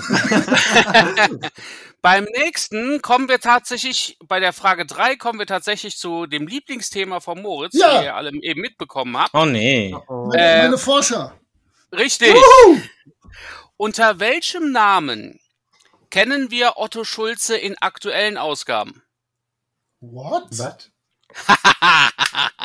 ich bin nämlich zurückgegangen und habe mir die Bände auch angeguckt von vor 1954. Na, Gott Wer sei ist Dank. Otto Schulze? Ja. Geil. Sehr gut. Ja, warte. ich dachte, dann- es wäre zu einfach, aber nein. Und? Irgendjemand? Irgendwas? Warte, warte, warte, warte. Na, ich meine, äh, tippen kann man ja mal. Das Ding ist, wir haben leider das große Pech, dass, ja, jetzt kann ich sagen, nachdem Jasper es auch äh, geschrieben hat. hat. Alle falsch. Nein, es sind natürlich zwei, haben es richtig gesagt. Und zwar, der erste war natürlich Moritz. Moritz wie heißt er? Erik Björkenskjöld. Ja! Richtig. Mann. Der, sah so, der sieht so deutsch aus. Ja, genau. Und der. Name, der Name stand vorher unter dem Jasper dachte, er wär's. Sidney George Cro- Cockcroft. Cockfrog. An den, an den habe ich auch zuerst gedacht. Also, der, der war vorher Erik.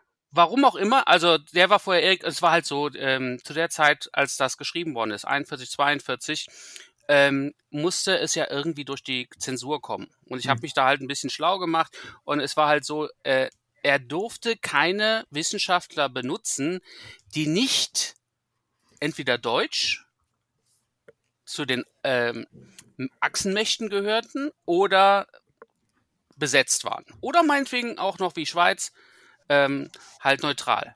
Aber er durfte natürlich keine Engländer, keine Amerikaner und so weiter das alles nicht benutzen. Dementsprechend war er eingeschränkt und hat dann es eben so gelöst. Und nachdem der, der Krieg vorbei war, hatte er natürlich etwas mehr Freiheiten und so ist dann schon die erste Neuveröffentlichung dann mit anderen Namen und anderen Nationalitäten zum Teil gekommen. In der Serie übrigens äh, werden die einmal kurz genannt, nur die Namen und wo die herkommen. Da sind die ersten drei direkt alle aus Deutschland. Das kann sein, dass die dann da irgendwie zurückgegriffen haben auf irgendwelche älteren. Aber ich habe die mir extra nicht gemerkt. Also es war tatsächlich nur der Otto Schulze Okay. Deutsch. Alle anderen nicht. Ähm, da hatte allerdings auch der, der deutsche Verlag ein Problem mit Otto Schulze, weil es wäre zu verwirrend, wenn der so ähnlich ist wie Schulze und Schulze. Äh, das stimmt. Jetzt kommt das nächste. Wofür steht BSA? Ja! Was? BSA. Wofür steht das? Da bin ich Mitglied.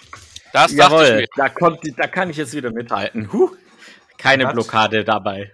Jetzt wollte mich hier ver, ver, ver, äh, Verscheißer. Äh, wir, haben, wir haben drüber gesprochen, Jasper. ja, das stimmt. Ihr habt drüber gesprochen. äh, hm. Ach so. Jasper, ich kann, dir, ich kann dir helfen. Das ist das bekannteste deutsche Rollenspiel Bass Schwarze Auge. Oh Mann. äh, ähm, ah, ah. Ah, ah, äh, nein. so viele Nein. Asse nicht da. Jawohl! Jasper, dann darfst du es jetzt auch der Welt äh, offenbaren. ja, der Bund seefahrender Al Anti-Alkoholiker. Okay, das. Ist Genau. Ja. Anti-Alkoholiker. Ja, BSA. Bund Seefahrender Anti-Alkoholiker. Sehr schön. Äh, nein, die Bonusfrage ist nicht, wer ist der Ehrenvorsitzende. Nummer 5. Welchen Namen hatte Bohlwinkel bis 1954? Das habe ich schon wieder vergessen von eben. Och, ich auch. Das kann ja echt nicht Da sein. kriegt der Chris jetzt den Punkt, ich gebe auf. Ich krieg. Ich, ich, ich, hab, ich, hab's, ich hab's noch nicht geschrieben, aber ich schreib's jetzt. Ja, aber das, ich weiß ja, dass du es weißt. Ähm, Äh, ich hol wieder auf, ich hol wieder auf, ich hol wieder auf. und das, das, das Traurige ist, dass ich das in unserer RG-Kritikfolge selber noch gesagt habe, aber ich komme gerade nicht drauf. Ich weiß. Also, es war natürlich Blumenstein. Ah, danke. Bin Schade. niemals drauf gekommen. So, aber dann, dann wird die nächste Frage noch schwieriger für euch. Danke, das ist lieb von dir. Ich, ich habe ja, wie gesagt, ein bisschen recherchiert und ich fand diesen Namen auch irgendwie spannend und habe dann gelesen, dass äh, wie Hergé auf diesen Namen gekommen ist. Also eben nicht Blumenstein, sondern Bohlwinkel. Und ich würde gern wissen, woher kommt der Name und wofür steht er? So, ich hab was. Wie schön. Dann haben wir es geschafft. Es ist mal eine Nullrunde. Keiner wusste es. Ich bin der Meister. Gott sei Dank. Okay. Nein, Also, es war eigentlich was ganz Lustiges. Ähm, Hergé hat ganz oft ähm, aus dem Slang, aus dem äh, lokalen Slang in Brüssel, dann äh, Sachen benutzt, um Namensgebung zu machen. Und das hat er hier auch wieder gemacht. Es gibt den, den Begriff Bollewinkel im äh, Brüsseler Platt. Und das ist ein Süßwarenladen. Ah, nicht, nicht Blumen, Nein. sondern Süßwaren. Genau. Und Bollewinkel, daher kommt dann Bullwinkel. Hm. Fand ich sehr schön. Ist halt eine Kleinigkeit, aber ich fand's lustig. Ä ärgerlich, die hätte mich absetzen können. Ah. Tja. So, aber die nächste Frage ist dafür hoffentlich wieder einfacher, weil darüber habt ihr gesprochen. Ich hoffe, ihr hört euch immer noch ab und zu gegenseitig zu. Ich mache mir gerade sehr viele Sorgen. Aus welchem Land stammen Tims Gegner? In den heutigen Bänden und vor 1954. So, wunderbar, meine Damen, meine Herren. Ihr habt alles richtig gemacht. Super. Dank. Oh. ähm, ja, die Sonderzeichen, klar. Also, es war USA. Äh, mich hat es ein bisschen verwundert, dass ihr da nicht mehr drauf eingegangen seid, weil ich fand das eigentlich ganz spannend, diesen, diesen Teil mit Antisemitismus und äh, Anti-Amerikanismus. Ich dachte, dann, In- dann stöhnst du wieder laut auf. Deswegen habe ich das nur. Ähm, ja, bei mir ist es halt so, dass ich äh, raus in meinen Recherchen halt rausgefunden habe, dass es eher das Erstere ist und nicht das Zweitere. Weil äh, solche Nasen hat Hergé auch woanders gezeichnet und bei anderen Menschen. Das ist also nicht unbedingt das Einzige. Aber es war ist eindeutig gegen diesen äh, Turbokapitalismus, den er mit den USA ver äh, verknüpft hat. Das ist halt der dritte Band jetzt schon, wo er sich dagegen auflehnt ein Stück weit. Aber egal. Nur so am Rande. Kommen wir jetzt zum nächsten Thema. Wir gehen jetzt endlich zu dem wunderbaren Flugzeug, was mir ja so gut gefallen hat. Also hab, muss ich auch noch eine Frage dazu. Frage Nummer 8. Das Flugzeug der Aurora ist sehr interessant. Hm. Auf welchem realen Flugzeug basiert es? Was? Ernsthaft? Äh, ist die der A-Teil der Frage. Und der B-Teil, was ist in der deutschen Ausgabe von Der geheimnisvolle Stern zunächst falsch? Sehr schön. Äh, alle falsch, aber egal. Äh, ich finde, wir müssen jetzt einfach mal alle Flugzeugtypen nennen. Ich kann euch nur sagen, das Flugzeug, was es eigentlich ist, äh, ist tatsächlich ein deutsches äh, Flugzeug, Fokker. was Ende der, Ende der 30er gebaut worden ist und das fand halt auch Hergé ganz toll und es stand halt auch mal ein, ein Modell davon ähm, im Museum in Brüssel. So, es, dann würde ich mal sagen, Jasper, fang du an. Nenn mal bitte deine, dein Flugzeug oder deine Flugzeuge. Ja gut, also ich, ich kenne zwei äh, Flugzeugtypen, die kleiner sind als eine, eine Boeing äh, 737. ähm, also, ah, das ist schon mal ein guter Anfang, ja? na gut, also ähm, ne, naja, eine Gulfstream, äh, Ja, Wow. und? ja, und eine Cessna. Okay, dann äh, Moritz, füll mal mit deinen Wunderwerken Ich auf. eine ne Dornier, eine Junker oder eine Fokker wahlweise. Ja, okay, ist ja schon mal Sehr schön. Und du komplettierst das Ganze dann bitte schön, Christoph. Ich habe äh, Cessna, Piper, Quicksilver und auch natürlich die Junkers. So. ähm, ja, Aber warum habt ihr keine Gulfstream dabei? weil die Gulfstream ein, ein, ein kein kein äh, in, in quasi Ja. ein, ein Düsentriebwerk hat und keine ja Man sollte es vielleicht auch in die zeitliche Komponente ein bisschen einstecken, nur so am Rande, aber egal. Also, es wäre eine Arado AR 196 Das gewesen. ist super, das habe ich noch nie gehört. Tja, Mensch, wer macht denn hier seine Recherche nicht? Ha? Das war ja, das war ja nicht mein Job. Die Frage ist einfach wer macht denn hier die Recherche offenbar? Okay, aber es gibt dann äh, beim zweiten Teil haben immerhin zwei von euch es richtig gemacht, super. Ähm, was war der Fehler? Jasper? Ja, der Schriftzug auf dem Flugzeug. Absolut. Ich habe keine Ahnung, wie es dazu gekommen ist, aber auf den Seiten äh, 36, 37 ist der Schriftzug FFG. Danach ist es immer EFG. Und EFG macht ja auch Sinn, weil EFG ist ja die Abkürzung für Europäische Forschungsgemeinschaft. Das ist Kokolores. Da ist auch EFG auf Seite bei mir 36. und die anderen, das kann man immer nicht sehen, weil da der Flügel vor ist. Das heißt, Nein. Das Dann heißt- gehen wir auf Seite 45 oder 44. da steht überall EFG. Ja, in deiner Ausgabe. Ach so, Jetzt, mal, ja was. jetzt mal ohne Scheiß, bei mir steht überall EFG. Ja, siehst du, und bei mir ist ich zum Beispiel auf der. Seite 37 ganz eindeutig FFG. Moritz, für dich, äh, das ist das Panel, wo sie über die Perry drüber fliegen und Genau. sagen, die Perry. Und da steht FFG. Bei mir steht da überall EFG. Egal. Ja, aber dann kann es ja wirklich so sein, äh, vielleicht ist es ja auch dann im Nachdruck irgendwie das passiert. Keine Ahnung, aber ich fand es sehr schräg, dass, weil das sind so Fehler, das müsste eigentlich im Lektor auffallen, dass das nicht sein sollte. So, ähm, kurzer Zwischenstand vor den zwei letzten Fragen. Oha. Es ist fast ausgeglichen. Chris führt mit einem Punkt, gefolgt von Jasper und Moritz mit jeweils fünf. Also sechs, fünf, fünf. Ihr seid also sehr dicht beieinander. Es ist noch alles offen. Ja, Und ich werde es jetzt verkacken, so wie immer. Ist Jetzt kommt eine Klassikerfrage.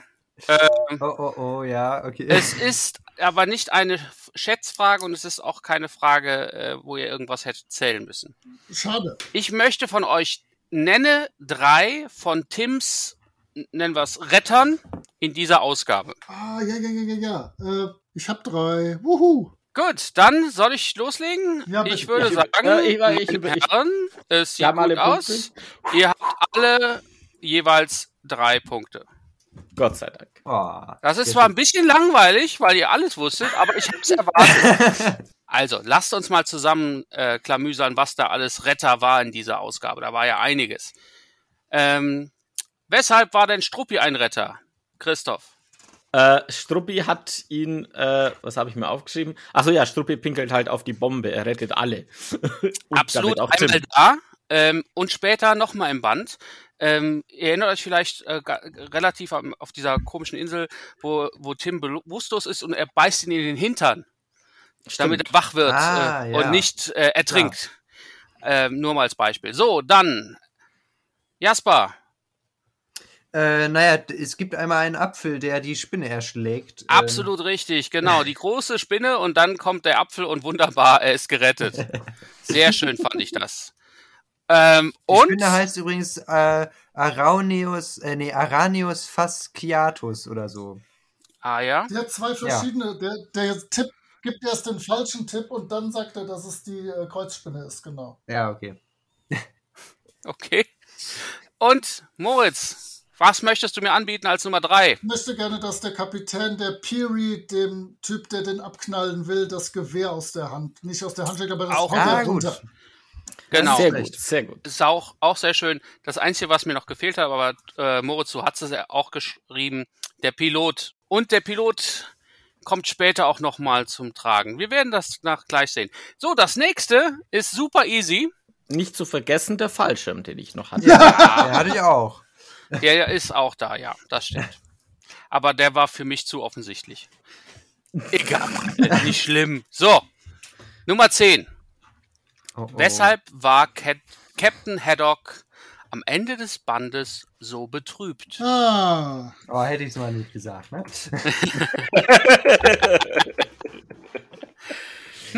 Das, ist machbar. das ist machbar. Also ich sag euch ganz ehrlich, ich hatte schon bei euch allen dreien einen Punkt hingeschrieben. Also ihr müsst mich jetzt höchstens davon überzeugen, dass ihr es nicht mehr wisst. Und ihr wusstet es alle. Ja, natürlich, der Whisky war alle. Katastrophe. Ja, So, ja und ich jetzt meine, hab das ich, ist ja auch offensichtlich. Also, jetzt habe ich noch eine Bonusfrage, die zählt nur extra. Du hast keine Nachteile, wenn du es nicht weißt. Ähm, weil Man hat nie Nachteile, wenn man es nicht weiß. Das, das sehen manche anders. Hm, Jedenfalls ist es hier, geht es darum, ähm, das habe ich beim letzten Mal auch schon gemacht, wo ich, wo ich einfach über was gestolpert bin, was nicht vorkommt im Band, aber was hängen geblieben ist. Letztes Mal war es ja der Archibald, ne? Äh, dass wir nicht wussten, wie Haddock heißt, weil das ja in einem ganz anderen Band irgendwann kommt.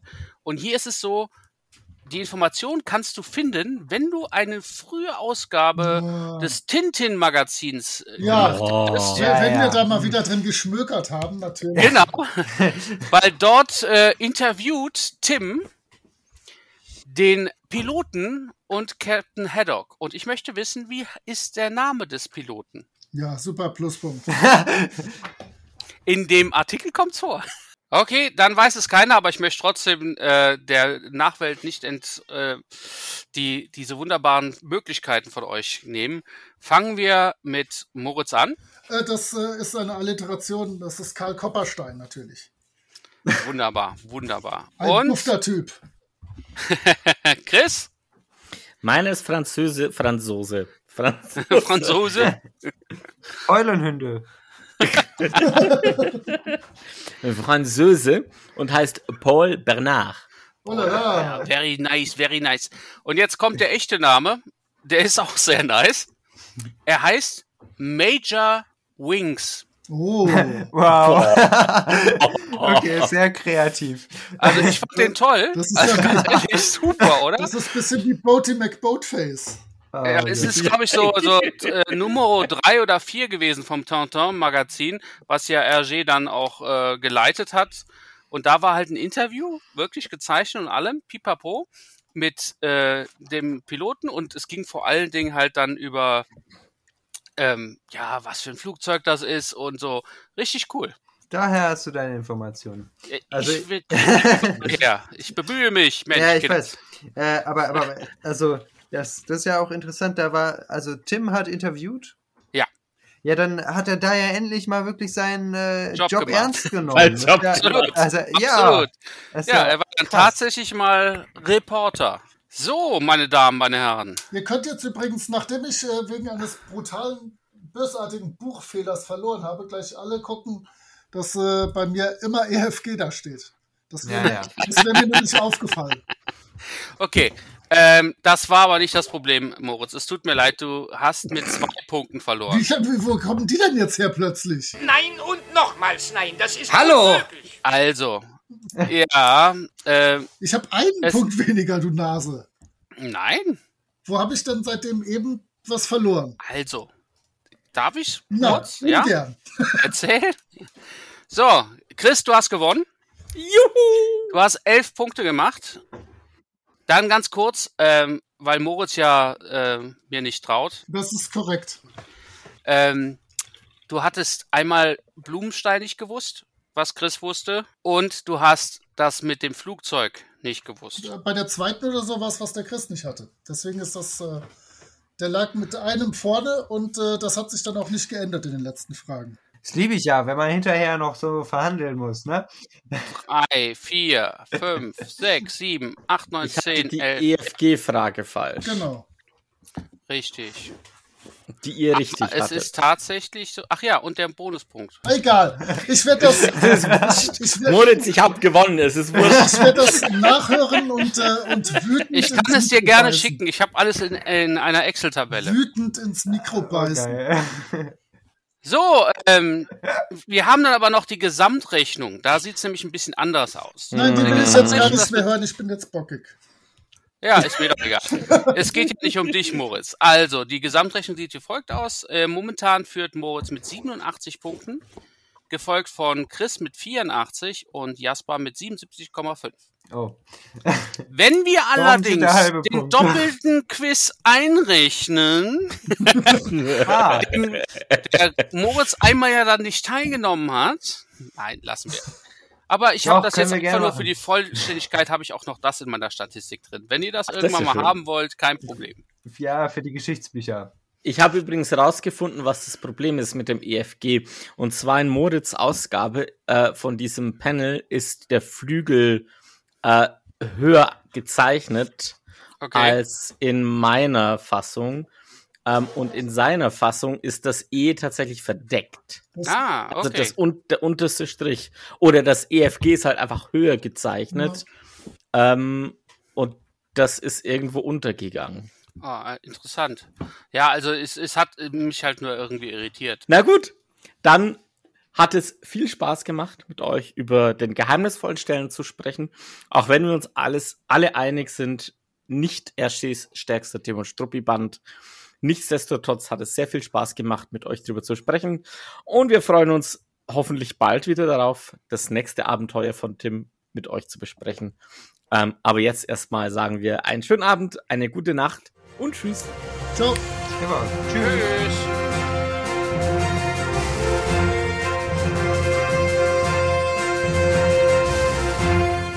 Der Mühlenhof-Podcast kommt wieder. In der nächsten Folge, wie Kapitän Haddock seinen französischen Vorfahren Haddock kennenlernt.